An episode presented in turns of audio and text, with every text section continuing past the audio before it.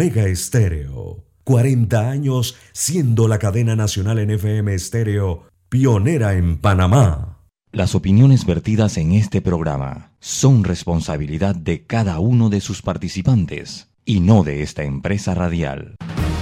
La información de un hecho se confirma con fuentes confiables y se contrasta con opiniones expertas. Investigar la verdad objetiva de un hecho necesita credibilidad y total libertad.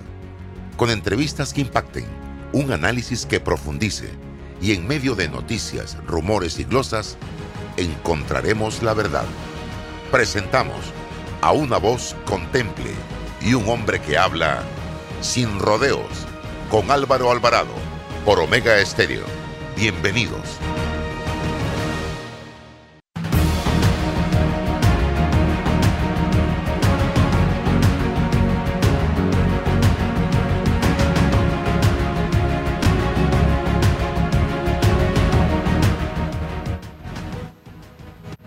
Mis amigos? Tengan todos muy buenos días. Bienvenidos a la edición de hoy de Sin Rodeos a través de Omega Estéreo, cobertura total en todo el territorio nacional y mucho más allá a través de nuestra frecuencia 107.3, 107.5 y también a través de las diferentes plataformas de eh, redes sociales. Estamos en Instagram Live, estamos también en Facebook Live, estamos en nuestro canal de YouTube y en el Facebook Live de eh, Omega Estéreo. Gracias por acompañarnos a partir de este instante. Hoy, como todos los días, don César Ruilova con nosotros aquí en este su programa. Y tenemos un invitado de lujo, don Jorge Arango, exministro de Desarrollo Agropecuario, eh, ex candidato a la vicepresidencia de la República y también algo que quizás es el sombrero más importante de don Jorge, que es productor agropecuario. Conoce perfectamente qué es lo que está pasando en el campo con nuestros productores y también tiene una visión de lo que está sucediendo hoy día en el país, estimados amigos que nos están sintonizando. Importante, eh, antes de entrar en la entrevista, eh, estimados amigos, recalcar un poquito algunas informaciones. Hoy César se debe estar definiendo eh, el futuro del caso de pinchazos, en el caso Ricardo Martinelli. Eh, ellos están a través de su eh, equipo de abogados planteando la prescripción de este caso. se va a realizar esta audiencia donde una juez tendrá, creo que es una juez, tendrá que tomar una decisión de si este caso tiene vida o este caso muere. Eh, explícale al país, César, más o menos de qué se trata lo que puede pasar en el día de hoy. Buenos días, don Álvaro. Buenos días, eh, doctor Arango. Placer saludarlo. Y bueno, lo que corresponde en materia eminentemente jurídica es la verificación de una solicitud que ha efectuado, en este caso, los abogados del señor Ricardo Martinelli, en el sentido de que la ley dentro del procedimiento establece un término eh, para que el fiscal, el acusador, sustente, presente una, eh, una acusación y que el tribunal a cargo pueda eh, actuar en consecuencia, es decir, hay un término para una formalización de un llamamiento a juicio y la ley establece por rangos de la naturaleza del delito o de los delitos qué término corresponde para que ese periodo eh, eh, se venza o no, es la llamada prescripción de la acción penal, el término para que el fiscal pueda ejercer una acusación ante una, ante una persona. Se entiende que ningún Estado puede permitir que eh, un fiscal permanezca un tiempo indebido o ilimitado con una investigación sin acusar, sin sustentar, porque eso debe generar, por supuesto, que una vulneración a un derecho fundamental de cualquier ciudadano. Em, se ha planteado eso, en este caso específicamente, eh, sustenta la tesis de la defensa que eh, venció ese término, hay una prescripción de la acción penal y el juez tiene que actuar en consecuencia sobre esto. Y mi posición, mi posición, si efectivamente se venció el término, así tiene que eh, resolver nos guste o no nos guste, la verificación política o las angustias jurídicas que podamos tener o no, los desacuerdos que podamos tener con el señor Ricardo Martinelli no puede eh, convertirse en una justificación para que se violen los derechos humanos o fundamentales de él o de cualquier otra persona. Somos hombres de ley, nos lamentamos mucho que si eso es, es así, la solución del proceso se establezca bajo estos parámetros, pero esa es la ley. Esa es la ley y nosotros tenemos que cumplir la ley. El llamado al Ministerio Público y a los actores de esta investigación y de cualquier otra investigación a ser diligentes, a no permitir que esto no, ocurra en el futuro y ajustar los procesos en debida forma. Ese es el debate, Álvaro, eminentemente jurídico. Y la, y la, y la suerte de todo esto es que la ley es clara y fundamental. Es matemática, establece sobre este delito el término de prescripción es tres años, sobre este delito el término de prescripción es seis años. O sea que aquí no hay un tema de, de sacar un conejo o tal, o, de interpretaciones extrañas o raras. La ley es clara en ese sentido. Ese es el debate. Para unos, la censura moral de decir por qué no esperó una solución de fondo para advertir su inocencia o no culpabilidad en un debate de fondo.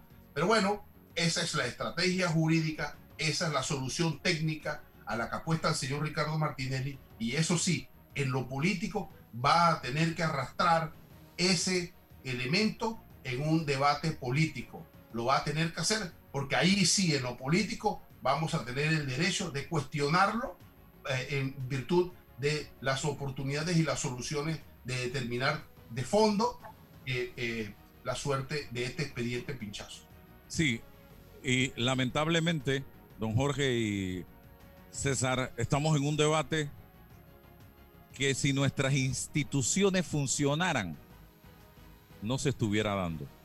Ese es el gran problema eh, y la gran deuda que tiene histórica con que arrastra este país. La ausencia de verdaderas instituciones y en materia de justicia, esto es sumamente importante en estos momentos. En los países donde las instituciones funcionan como reloj preciso, no se dan estos debates porque las decisiones que toma la justicia se respetan y se acatan y se acabó. Pero en Panamá se toman decisiones hoy de una manera, mañana se toman de otra, después se explican, después se desexplican, después vuelven y se toman, se cambian y es un desorden lo que hay. Y muchas veces, muchas veces, la gran mayoría de las veces, es la política la que está detrás de todas las de, muchas de estas decisiones jurídicas. Y cuando la política se mete en la justicia, señores, eso es como meter una y usted lo sabe muy bien este tema que voy a plantear, meter una naranja dañada en un tanque de 100 galones de jugo de naranja. Todas el jugo sabe dañado por una sola naranja. Don Jorge Arango, hablemos precisamente del tema de la institucionalidad, algo por lo que usted luchó, algo que usted planteó en su campaña de cara a la vicepresidencia de la República y, en lo que siempre ha estado metido. Bienvenido.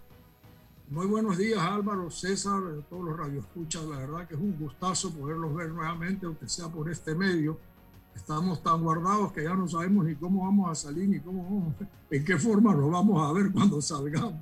Pero bueno, los veo muy bien, los veo llenos de espíritu, que es lo importante, y con ese deseo siempre de hacer lo mejor que uno puede por este país. Yo estoy al 100% de acuerdo con Álvaro y, y, comprendo perfectamente la explicación que hace César. El problema está que siempre nos ponemos a ver que sea justo para la víctima, y perdón, para el acusado, pero no para las víctimas. Como dice Álvaro, si aquí hubiera justicia, si aquí hubiera la institucionalidad que este país se merece, se merece, no es que necesita, se merece, yo creo que no estaríamos en estos juicios y sobre todo desviando nuestra atención ante tantos problemas a nuevamente caer con el mismo problema de volver a juzgar a gente que debió estar presa hace mucho tiempo. Yo creo que el, ciudadano común y corriente, como tú Álvaro, como yo, a lo mejor que no sabemos de leyes, las cuales comprendo perfectamente, lo que tenemos es una gran frustración. No queremos saber qué dice la ley porque la ley es buena para unos y no para otros. Siempre pensamos que, bueno, hay que tener el debido proceso para el acusado, pero ¿y los cientos de víctimas de esto, qué les pasa? Ayer oía, por ejemplo, al licenciado Rodrigo Noriega, creo que es, haciendo estas explicaciones muy parecidas a las que hace César hoy, que lo entiendo que según la ley debiera ser así, pero el problema es que la ley es para unos y no para otros. Entonces, eh, eso tiene este país estancado. Sin duda alguna, no es la pandemia, no es la economía, es la justicia de este país la que tiene trancado este país. No podemos funcionar, Alba. Aquí es, cuestión de comprar un juez con 10 centavos o abogados con el respeto que se merecen, que a veces no tienen trabajo y se pone a, a defender maleantes y entonces las víctimas que somos todos salimos perjudicados. Entonces, el peligro grande de esto que venimos hace años, yo tengo mucho tiempo de estar contigo, a veces mucho antes de ser ministro y antes te acordarás perfectamente, criticando que, señores, o nos institucionalizamos y todos pasamos por las mismas leyes, o este país va rumbo a lo que está pasando en Chile, lo que está pasando en Colombia, y lo estamos viendo que cada vez se acercan más al fenómeno de Venezuela. Mira, la crisis de Colombia, Álvaro, es una cosa pavorosa, pavorosa, porque ya la gente no solo roba descaradamente, sino que la policía ya se ha salvajizado también. Hay un absoluto descontrol de un país tan fuerte, tan lleno de riquezas, con gente laboriosa, con gente buenísima, porque simplemente los políticos siguen haciendo lo mismo, ayudando a los amigazos nombrando amigos en las instituciones que no tienen idea de lo que tienen que manejar. Y este es el problema serio que yo veo en Panamá. Nosotros no tenemos vacuna para contra esto. Nosotros no tenemos vacuna por no volvernos el día de mañana en Venezuela. Eso lo venimos viendo hace tiempo. La gente está frustrada con el gran agravante que hay una situación económica muy seria, que es lo que hace que más se revele la gente. En el momento en que se dejen de regalar bolsas, de que se acaben todos estos eh, esto, eh, apoyos que nos está dando la banca, etcétera, etcétera, aquí tenemos un peligro muy serio. Y si la justicia nos sigue frustrando, como hicieron con un doctorcito en días pasados, ¿te acuerdas? Como, como hacen con gente de toda clase. Y el que tiene plata o el que es político se salva. Y los que se roban una cartera, ahí están pudriéndose en la joya. Y eso es lo que nos tiene desbaratado. Cuando nosotros no arreglemos la justicia de este país, no vamos a arreglar economía, no vamos a arreglar problemas sociales, no vamos a arreglar nada. Los propios artífices o artistas o jueces, como quiera, protagonistas de la justicia, que son, llámese, fiscales, jueces, magistrados, tienen la culpa de lo que está pasando, pienso yo. Y yo no estoy diciendo que todos sean malos, pero esos malos, esas naranjas podridas, han sido responsables de que ahora la gente no crea en los fallos que emite la justicia en general. Eso es lo que está pasando. Eh, César es abogado y evidentemente tiene una posición en relación con este tema, pero le han hecho un tremendo daño a las instituciones de justicia a través de los años y es por eso que hoy, aunque hagan lo correcto, ya la gente duda y tiene desconfianza. Tenemos que ir en la dirección de tratar de sanear al órgano judicial, al Ministerio Público, para ver entonces cómo las cosas empiezan a caminar. Pero mientras la política siga metida, va a ser por gusto. Y es por eso que yo, yo soy del punto de vista, no le he hablado de esto a don Jorge Arango, soy partidario de la necesidad de empezar a modernizar nuestras reglas del juego a través de una reforma o una, un diseño nuevo de constitución. Y estoy metido en esto. Ayer casualmente, y usted que, don Jorge, eh, lo sabe cómo es, esta, cómo es el mundo este cuando uno se mete. Ayer sale un cartel, un meme, donde me ponen a mí por estar metido en este tema y promocionando la, la constituyente paralela, porque creo en ella, no porque nadie me está manipulando al lado de figuras que también lo están, pero que tienen y han tenido una trayectoria política o empresarial. Y yo decía, no me he tomado un vaso de agua nunca con ninguno de ellos.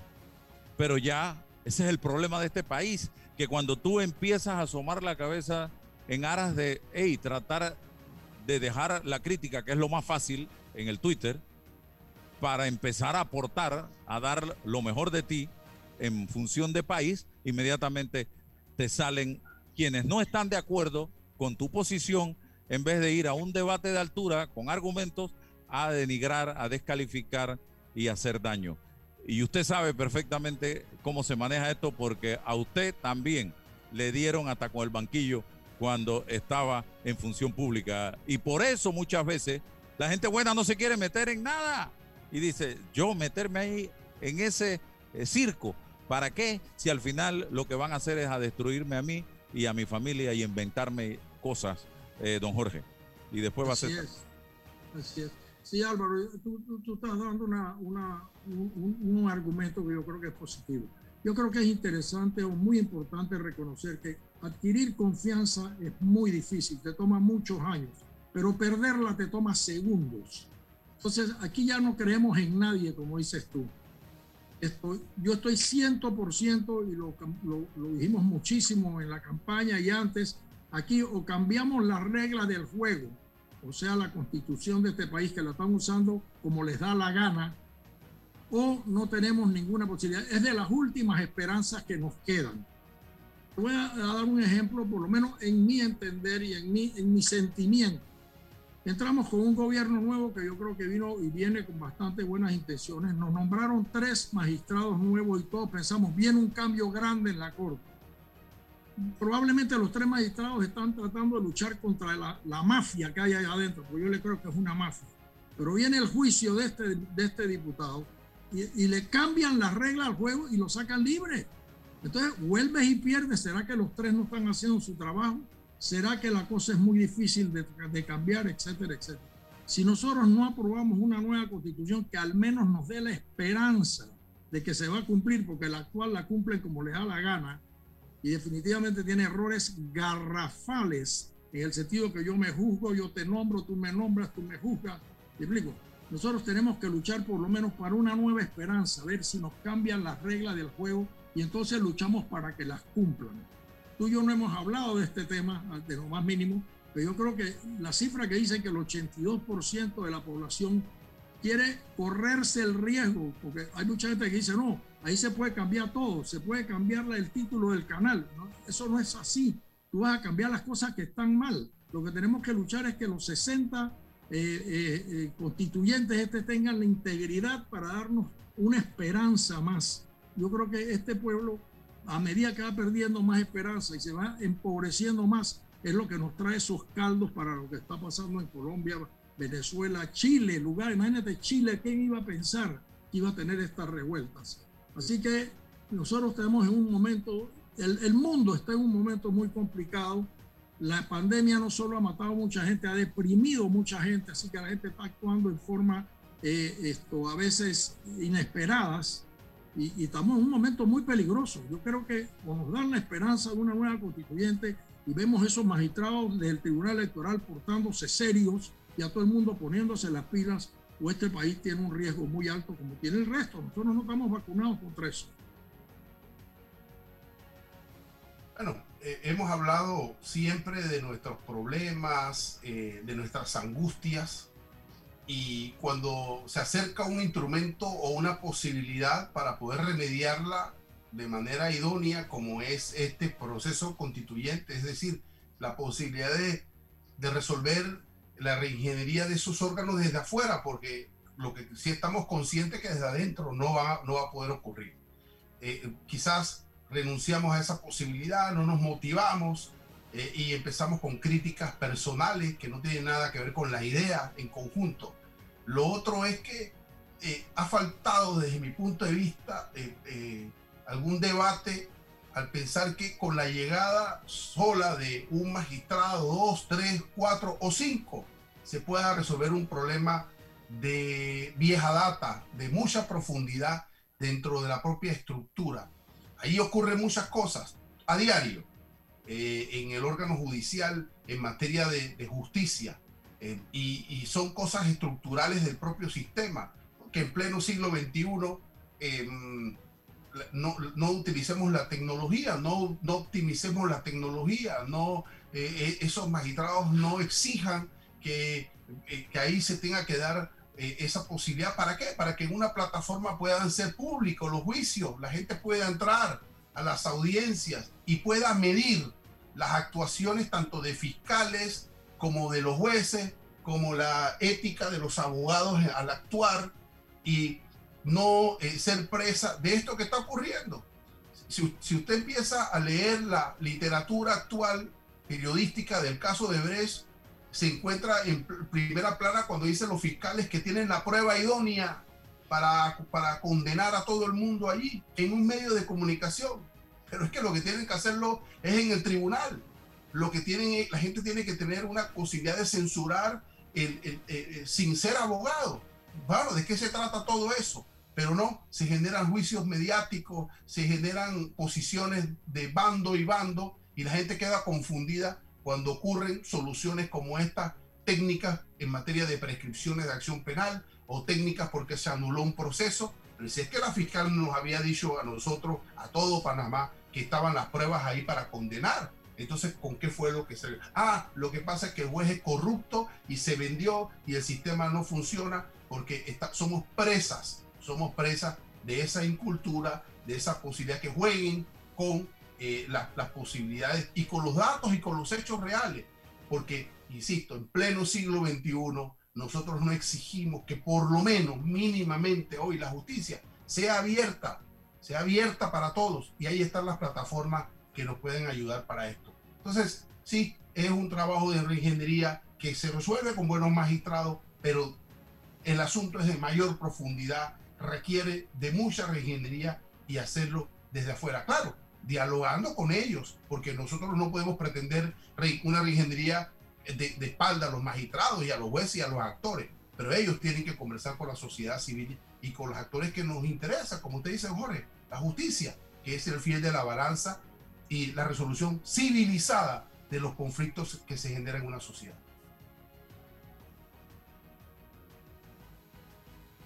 ¿Algún comentario al respecto? No, no, estamos de acuerdo, estamos de acuerdo. Y tú lo ves en la asamblea, todos los días montan sistemas para digitalizarlo y todos los días los desmontan. Gastan millones de dólares porque no quieren que veamos las cosas que están pasando. Transparencia.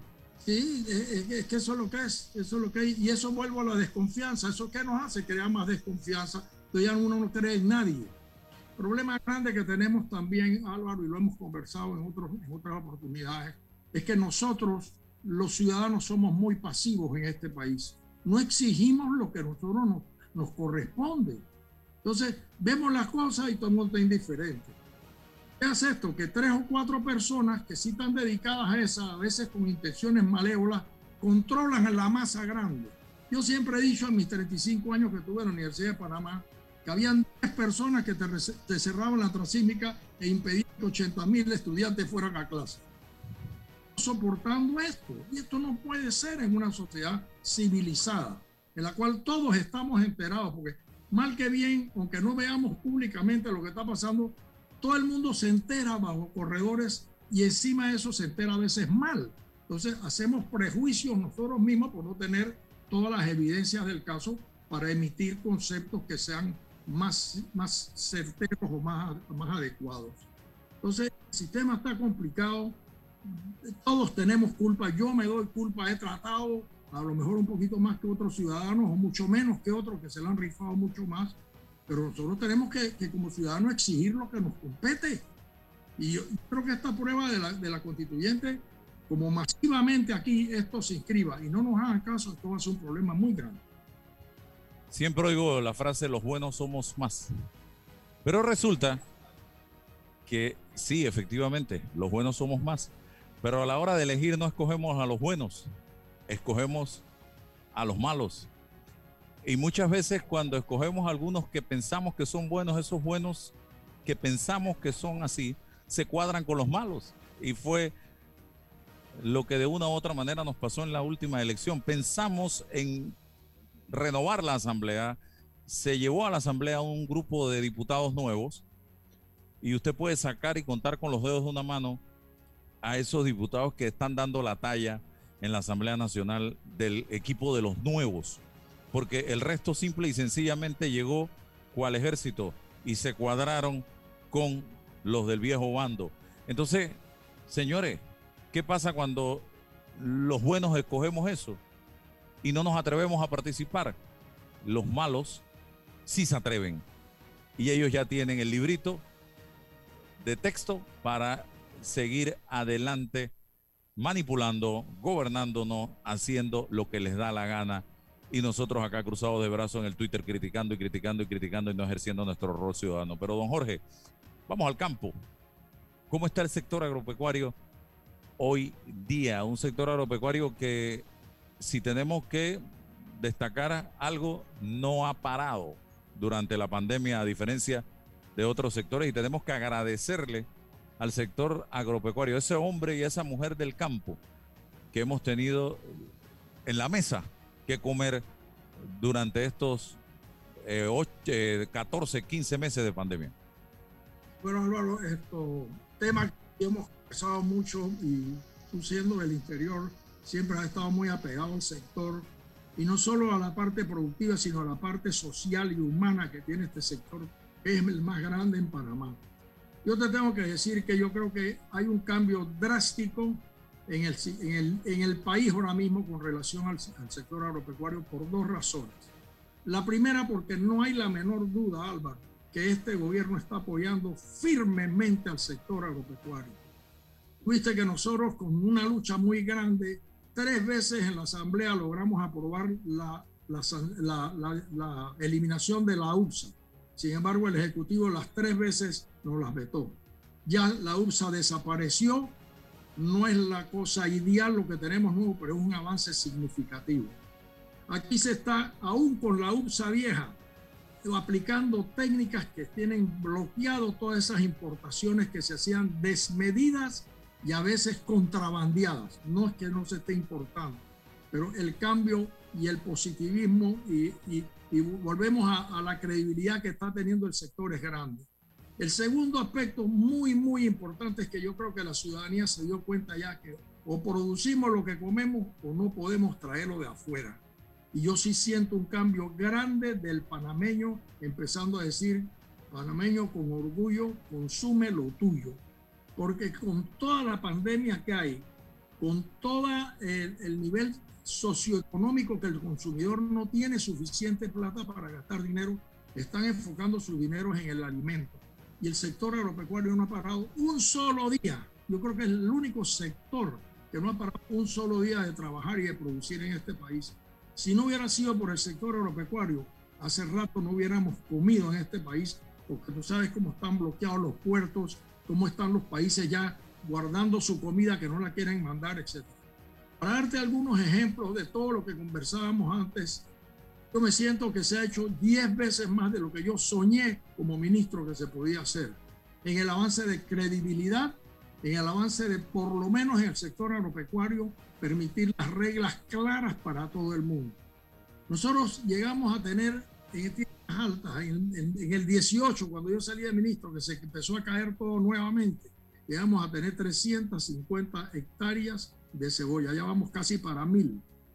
Ya no se importa la cebolla de antes tan desmedidamente y en tiempo de... Entonces, ¿qué está pasando? En Herrera, Álvaro, están sembrando cebolla. El país entero está sembrando cebolla después que nadie quería sembrar, porque se le está dando una credibilidad tremenda y se le está apreciando. Obviamente, y lo viste en las noticias hace poco, hay juega vivos dentro del sector agropecuario también y habían unos productores de nata a los cuales conozco muy bien y a los cuales traté de ayudar mucho, tratando de meterle a Lima cebollas podridas. Y se separaron firmas. Y el, director nuevo de Lima dijo, señores, yo le compro la cebolla que esté buena, pero tampoco van a venir a jugar porque en todos lados hay juega vivo.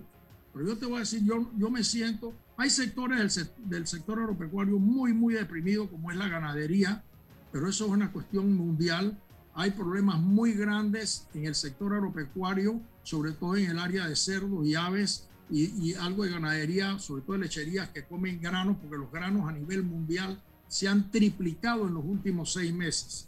Han habido los siguientes factores que es interesante entender. El maíz casi que ha duplicado su precio, como un, como un 60% más. ¿Qué ha sucedido?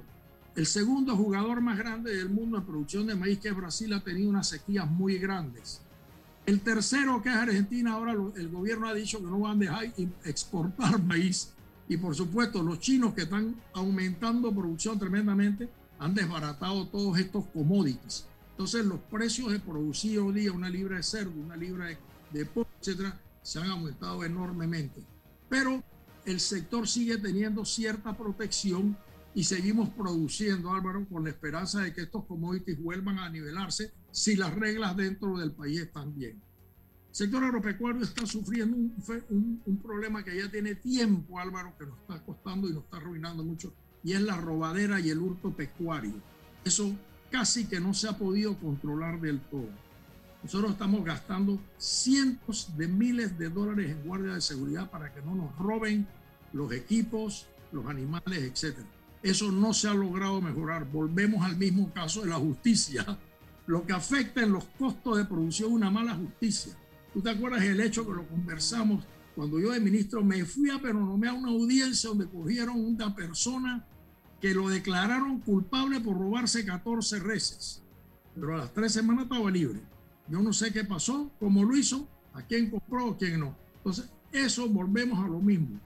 Si la, la justicia es la clave de todo el, el, proceso de maduración o de crecimiento de un país, si no lo tenemos, si no tenemos las reglas claras.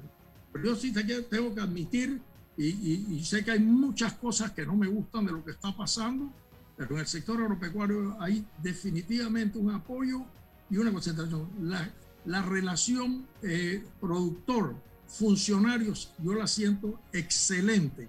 Aquí no van a enlazar a ningún funcionario más, como lo pasó la vez pasada, porque te atienden, te escuchan y hacen lo que pueden. Obviamente, no todo es color de rosa, pero sí tenemos la gran ventaja de que ahora sí el consumidor panameño se ha dado cuenta que o ponemos a nuestros productores a producir, nos dan comida, o vamos a tener problemas mucho más serios. Veo en las palabras de Jorge Arango, un hombre con la idoneidad para hablar eh, del sector agropecuario, bastante satisfacción por lo que está pasando hoy día. Idoneidad que también caracteriza al señor Cortizo, porque si hubo un sombrero que lo identificó a él durante toda su carrera política, fue el sombrero de productor agropecuario. Pero me viene la pregunta, Cortizo lo está haciendo bastante bien en materia agropecuaria, a juicio de Jorge Arango.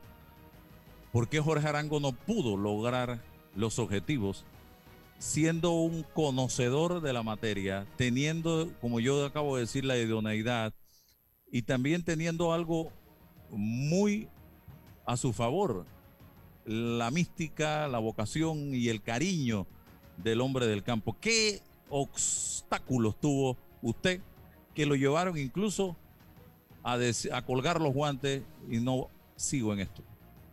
Yo, te doy unos ejemplos muy concretos, Álvaro, para que la gente entienda, porque mucha gente te dice, pero ¿por qué te fuiste? ¿Por qué no seguiste peleando? Etcétera, etcétera. Un extraordinario ministro de, de Agricultura que fue el, el, general Rubén Darío Paredes.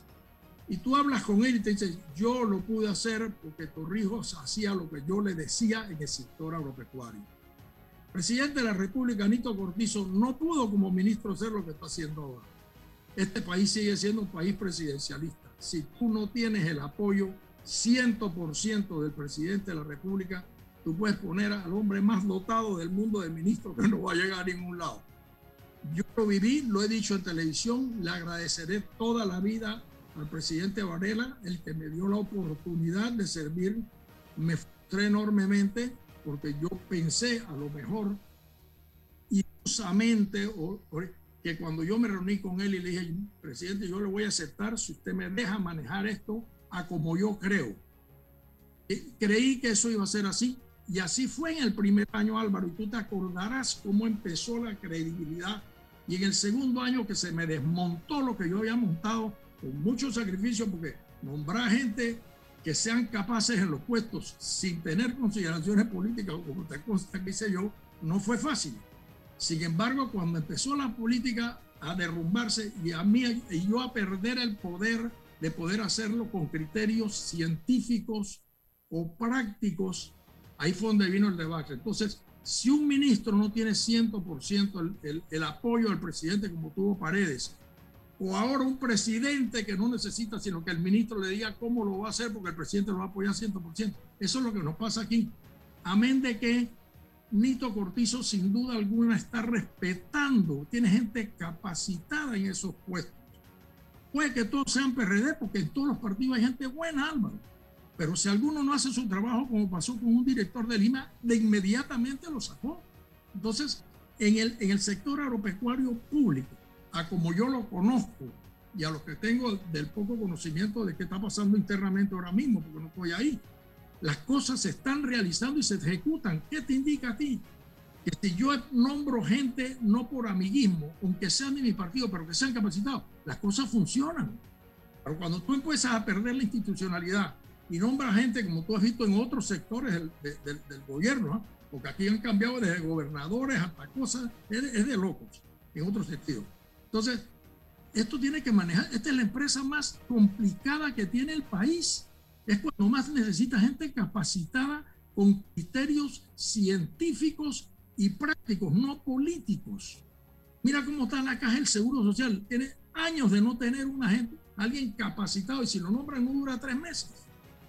Entonces, hasta que no volvamos a poner instituciones y la gente se rija a hacer las cosas y la gente se seleccione de acuerdo a sus conocimientos, esta empresa no puede funcionar. Tú pones en el restaurante un chef que no sepa hacer una hamburguesa para que quiebras mañana, pero es tu primo hermano, o, o cualquiera, o, o, o, el licenciado Rolada, que ponga a alguien a funcionar en su, equipo que simplemente está viendo ver cómo hace componentes y cosas. Nadie puede funcionar. El sector agropecuario se están haciendo las cosas bien. ¿Por qué no las duplicamos en el resto de los, de los ministerios y, el, y de las de las organizaciones del país. Hemos venido luchando hace tiempo, señores. Mídense, a mí se me llegó a decir que yo no nombraba golfistas, yo no, yo no sé ni de qué partido eran cuando entré ahí porque no me interesaba. Usted funcionaba, era un veterinario bueno, tenía criterios y tenía el coraje para decir que no, porque esa es otra. ¿Me explico? Entonces, eso es lo que está pasando, Álvaro. Yo creo que el ministro tiene todos los dos ministros y, y todos los funcionarios tienen un respaldo absoluto del señor presidente. Y cuando tú lo tienes, funciona. Donde te lo quitan, se desbarranca por cualquier ministerio que sea. Jorge, me quedé con, con eh, la, la, situación de, de, los hurtos pecuarios y todo este tema que es muy, muy grave.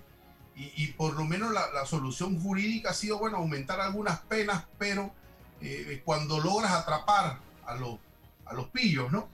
Eh, en algún momento se ha intentado el sector ganadero y todos los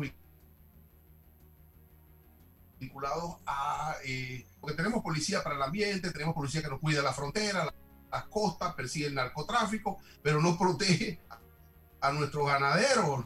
O sea, ¿por qué no eh, tratamos de articular una policía especializada en ese sentido, fiscalías especializadas en ese sentido, que nos cuida a nuestra gente, porque no tiene ningún sentido, ¿no? Eh, eso por una parte. Y la otra, ¿qué, significa eh, mercado estable? ¿Qué significa precios justos y soberanía alimentaria eh, en el sector agropecuario? Por favor, don Jorge. Sí, buenísima y te agradezco muchísimo la pregunta porque es, es, muy, muy importante. Primero, César, sí tenemos gente interesada, policías que los cogen. Hay una policía, en el, sobre todo en las provincias centrales, que está casualmente especializada. Se reúne con la Asociación Nacional de Ganaderos, que es donde más robos hay. Existe, pero cuando llega a la justicia, ahí es donde se pierde. Yo, yo tuve una experiencia muy, muy eh, eh, frustrante en realidad. Siendo ministro, llego a una reunión en Los Santos con el Consejo Provincial de Los Santos y el, el comisionado me vino a decir, al cual no conocía, mire doctor, me apena muchísimo lo que le pasó en su finca en. Yo honestamente me desconecté, yo por dos años no fui a mis empresas, me dediqué exclusivamente a tratar de hacer algo. Así que no estaba al tanto de que me habían robado en la finca PC. El comisionado me dijo, me apena muchísimo porque cogimos al tipo preso y un juez me lo soltó. Imagínate tú, el comisionado de la provincia. Entonces, la estructura está, pero volvemos a lo mismo. Cuando llegas al tribunal, llegan las cosas, vienen las componendas, colegas desafortunadamente que también los tenemos en oncología y en el campo y todo, que se prestan para muchas cosas con los mismos funcionarios y eso es lo que está pasando. Los policías se frustran de coger ladrones y de llevarlos a la justicia y que la justicia no haya nada. A tu segunda pregunta que es interesantísima es, importante porque aprovechamos siempre estos ambientes, estos, estos programas para hacer docencia en, en la comunidad, en la gente Seguridad alimentaria quiere decir voy a tener comida. En el caso de un país que no produce todo lo que la gente se come, ya sea importada o sea nacional. Eso es la seguridad alimentaria. Que nosotros podamos decir que sí tenemos comida. La estabilidad de precios, los precios lo decide el mercado en un país como nuestro. Lo más importante que hay es que lo que yo produzca lo pueda vender a mayor o menor precio según esté la oferta y la demanda. Pero el problema grande y lo frustrante es cuando tú produces en este país, llevas tu producto al mercado y no te lo quieren comprar porque entró de afuera una gran cantidad de productos. Entonces, eso es lo que yo te digo que hay una estabilidad ahora mismo. Todo lo que se produzca en este país se está comiendo en Panamá. Si está en buenas condiciones, ya es el caso en antes, de la cebolla dañada en, en, en, Natá. Pero si el producto está sano, si está inocuo, si está bueno, créeme que a lo mejor a mejor precio en un tiempo, a bajo precio en otro tiempo, dependiendo si nosotros sobreproducimos más, nosotros mismos vamos a bajar el precio de nuestro producto. La única manera de bajar la canasta básica de este país es dejándonos producir, porque si yo puedo producir en la misma hectárea 20 quintales más de algo, eso me baja mi costo de producción y me va a permitir bajar el costo al consumidor. Pero si el 50% de lo que se come el panameño viene afuera y hay tres personas o tres empresas que te fijan los precios a como ellos quieran, jamás vamos a controlar la canasta básica. Nosotros tenemos que, ahora mismo, para darles un ejemplo muy concreto, el año pasado no se pudo importar cebolla porque los mercados estaban todos trancados. La cebolla nacional subió a 90 dólares el quintal. Todo el mundo se metió a sembrar cebolla porque encima se vendió toda. Ya la cebolla está a 35 dólares el quintal. Se niveló, le bajamos el precio al consumidor, porque acuérdate que ni siquiera a 2 dólares la podía comprar uno. Entonces, si nos dejan producir, nosotros bajamos la canasta básica de este país. Porque además de eso, si yo en el mismo estariaje, con los mismos fertilizantes, con los mismos herbicidas o lo que vaya a usar, y abonos, lo que sea, voy a producir el doble, mi costo de producción va a ser el doble. Yo voy a ganar plata y el consumidor va a comprar a menor costo. Esa es la seguridad que yo te digo, César, que estamos sintiendo ahora mismo. El ganado está muy mal precio, muy mal precio, hay una sobreoferta, pero yo puedo vender, a lo mejor no mañana, pero sí pasado mi ganado. Pero si me meten de afuera una cantidad enorme, ¿qué hago yo con esos animales metidos en los potreros, donde ya no tienen que comer? Entonces, mi costo de producción se triplica cuando me haces esas importaciones inesperadas o a destiempo. Porque hay momentos, y otra cosa, Álvaro, que está funcionando muy bien, que la conversamos mucho, las cadenas agroalimentarias se están cumpliendo. Las cadenas agroalimentarias, vuelvo y explico para que la gente nos entienda, están consumidores, productores, importadores y comerciantes. Y ahí se fijan, oye, ¿cuánta cebolla va a salir este mes? va a salir tanto. ¿Cuánto se consume? Bueno, hay que importar tanto, pero no importar tres veces más. Al estar funcionando esos sistemas que te tienen a todo el mundo opinando, es donde está esta estabilidad al mercado y a la producción nacional. No sé si te contesto la, la pregunta, César, o si hay algo más que añadir. Totalmente, totalmente. Bien, yo sí quería hacerle una pregunta. Siempre se dice que la comida más cara es la que no hay pero hemos visto, y me gustaría su análisis, montándome en su respuesta eh, que acaba de darle a César, eh, que si vas al mercado de abasto se están dando algunas situaciones con algunos productos muy puntuales de un momento a otro. Llegaste, el limón, te triplicaron el precio o te lo cuadruplicaron. Llegaste, la naranja multiplicada por 4 el saco. Antes te costaba 5, ahora te cuesta 12, 15. Eh, llegaste el culantro el doble de lo que costaba. Eh, sin embargo, ves en ocasiones contenedores de tomate listos para tirarlos a la basura. Eh, yuca perdiéndose en ocasiones, de repente la ves mucho más cara. ¿Qué está pasando? Uno, no hay una planificación real eh, en este momento, no hay orientación, porque lo ideal sería saber, hey, tenemos opciones para sembrar X cantidad porque la demanda es esta. Alguien que supervise esto para que este tipo de cosas no se estén dando. También sea denuncia que el mercado panameño está siendo invadido de productos de afuera. Eh, hasta naranja dice que están trayendo de afuera sin eh, eh, de contrabando. Hablemos de estas cosas que hay que ir corrigiendo. Así es, así es. Falta mucho, Álvaro. Yo, yo me siento, como les he dicho, bastante optimista porque de donde venimos a donde estamos hay un cambio drástico. Pero estamos años luz de tener lo que debiéramos de tener. Yo insistí mucho en el ministerio, Álvaro, que como los otros países, esto no es inventar la rueda. Nosotros debiéramos de tener un departamento fiscalizando la producción del país. Señores, hay mil hectáreas de cebolla y un productor quiere saber si se va a meter cebolla. Decirle, señor, no siembre cebolla porque ya hay suficiente. ¿Me explico? Ese tipo de cosas las hace todo el mundo y no tiene estas, estas excedentes, como dices tú. Ahora todo el mundo se quiere meter en invernadero. Tú te acordarás que cuando yo en el, 1900, el 2014 llegué al ministerio, en este país habían 92 hectáreas de invernadero. Y empezamos a meterle, y muchas veces contigo, señor, hay que sembrar invernadero. Si usted siembra tomate en invernadero, en un metro cuadrado saca 120 libras. Si lo siembras aire a, como se llama, cielo abierto, usted va a producir 20. Ta, ta, ta, bueno, ahora hay 670 hectáreas de invernadero en este país.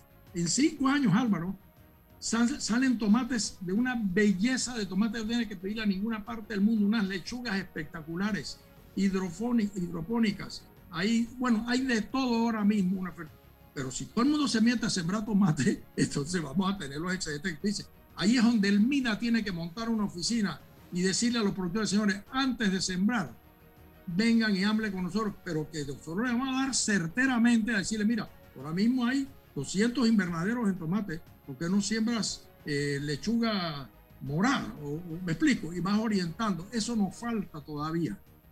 Obviamente con las computaciones que hay nos falta mucho más tener los inventarios al día de lo que está pasando. Los funcionarios del MIDA, cuando la cadena los manda a decir, bueno, dime qué cantidad de cebolla o de tomate va a salir. Ellos llegan donde el productor y le dice, oye, tú qué tienes aquí, hombre, yo tengo una hectárea de invernadero y en una hectárea se debe producir tanto, tal, tal. Pero eso no es cierto, porque tú sabes que algunos sí producen más, unas áreas del invernadero producen menos, etcétera. Hoy día con drones, hoy día con toda la tecnología, debiéramos de tener con mucho más precisión qué es lo que está pasando en la producción nacional y en base a eso tomar las decisiones. Eso no es una oficina inventada, ni que la ha creado Jorge Arango, ni que la ha inventado ningún productor. Eso existe en todos los ministerios del mundo. Anda a ver tú a los Estados Unidos a decir siembra maíz, te dice no, te voy a pagar para que no siembres maíz. ¿Me sigues? Entonces, esas tecnologías, como bien decía Cera, están disponibles y el gobierno está años luz de utilizarlas. Tenemos que hacer una reingeniería total en la mentalidad del funcionario público. Pero volvemos a lo mismo. Si un funcionario público no depende del nombramiento del ministro, no le va a hacer caso, va a decir, no, a mí me nombró fulanito que es diputado. Entonces, esas son las cosas que estructuralmente un país que se cree que quiere llegar al primer mundo tiene que tener ya, que existe, están en las manos de nosotros. Hoy día con un dron, Álvaro, la empresa nuestra lo hace más. Va el productor, le dice, mira, esta parte de tu finca tienes que ponerle más nitrógeno y esta le tienes que poner más potasio porque el pasto no te está creciendo de tal y tal forma. Entonces dice, no, yo tengo que tener dos vacas por hectárea, no, tú puedes tener cinco si haces esto y esto y esto. ¿Qué es eso? Bajar los costos de producción del país. Y si tú tienes asegurado que vas a vender ese producto, porque lo más caro que tiene un productor es sembrar, invertir en la siembra y cuando llega al mercado no poder vender. ¿Me explico? Nosotros tendríamos una, este es un país de 4 millones de personas, Álvaro. Esto es un barrio de la Ciudad de México. Lo primero, yo lo decía al gobierno, me decía, tú estás loco, tú no sabes política. Señores, necesitamos un alcalde, no 15 ministros. Porque esto es un país chiquito, fácil de manejar. Lo que tenemos que tener es la capacidad voluntad. de entender, me explico, de entender que... Y voluntad. Álvaro, la gente no quiere entender que si yo soy gerente de una compañía, yo tengo que ver cómo mis accionistas tienen mejores rendimientos. Aquí los accionistas somos los ciudadanos somos los que mejores rendimientos tenemos y no tenemos nada que decir a quién me va a gerenciar. Entonces, es un problema eh, eh, enquistado en esta sociedad y por eso volvemos a la esperanza de una nueva constitución que nos dé la ilusión, por lo menos decirle, por los próximos cinco años, ustedes se van a someter a esto, porque la constitución actual hace lo que le da la gana. Oiga, yo quiero cerrar con esta pregunta y después va a cesar los subsidios hasta cuándo? 2.800 millones de dólares al año en subsidios al consumo, la mayoría.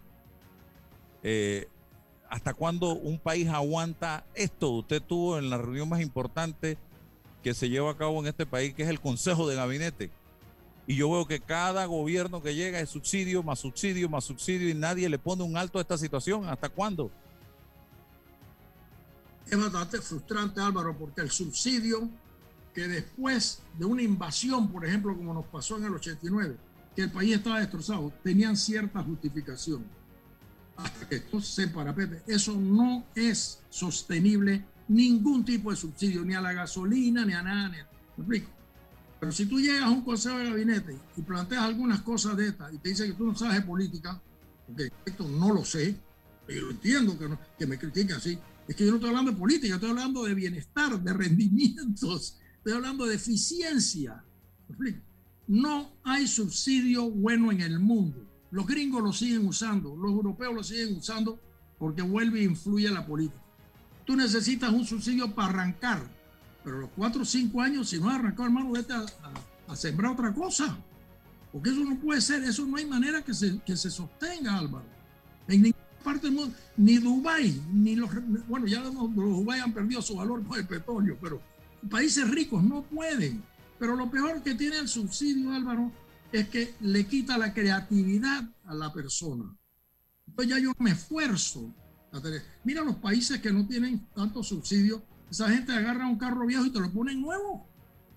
Oye, porque tiene que agarrar la tuerca donde sea y cambiarle la rosca o hacer lo que sea. Pero si tú sigues subsidiando, tú estás acabando con la creatividad y la, y, la iniciativa del ser humano. Entonces, aquí tú tienes que tener, si este, si este rubro está muy complicado ahora mismo por X razones ambientales, oye, aquí nosotros sufrimos, tú sabes que a mí me tocó el ETA de una manera muy fuerte. Tuve que estar encerrado, no podía salir de mi finca por ocho días. Ok, aquí hay que meterle la mano a ese sector donde se perdieron cientos de hectáreas de café, donde yo personalmente votaba diariamente 1.500 litros de leche, etcétera, etcétera. Pero señores, esto tiene que tener un tiempo, porque si no, ya yo me voy a chantar y no voy a hacer más nada para ver cómo vuelvo a tener lo que tenía antes, o mejor. Entonces el subsidio es un cáncer, Álvaro, es un cáncer. Es una cosa que tú dices, lo tengo que hacer. Pero entonces tú dices, yo llegué y le puse los 7.50 al arroz y tú te acuerdas. Yo, fui el inventor de eso, para bien o para mal. ¿Me explico? Y se empezó a producir arroz. Pero yo dije, señores, en tres años eso va para cuatro dólares y esto va para dos dólares y tiene que ir bajando. Ahora todo el mundo está sentado y lo renueva, lo renueva, lo renueva y, simplemente esto, seguimos produciendo 100 quintales de arroz por hectárea cuando hay otros países produciendo 180.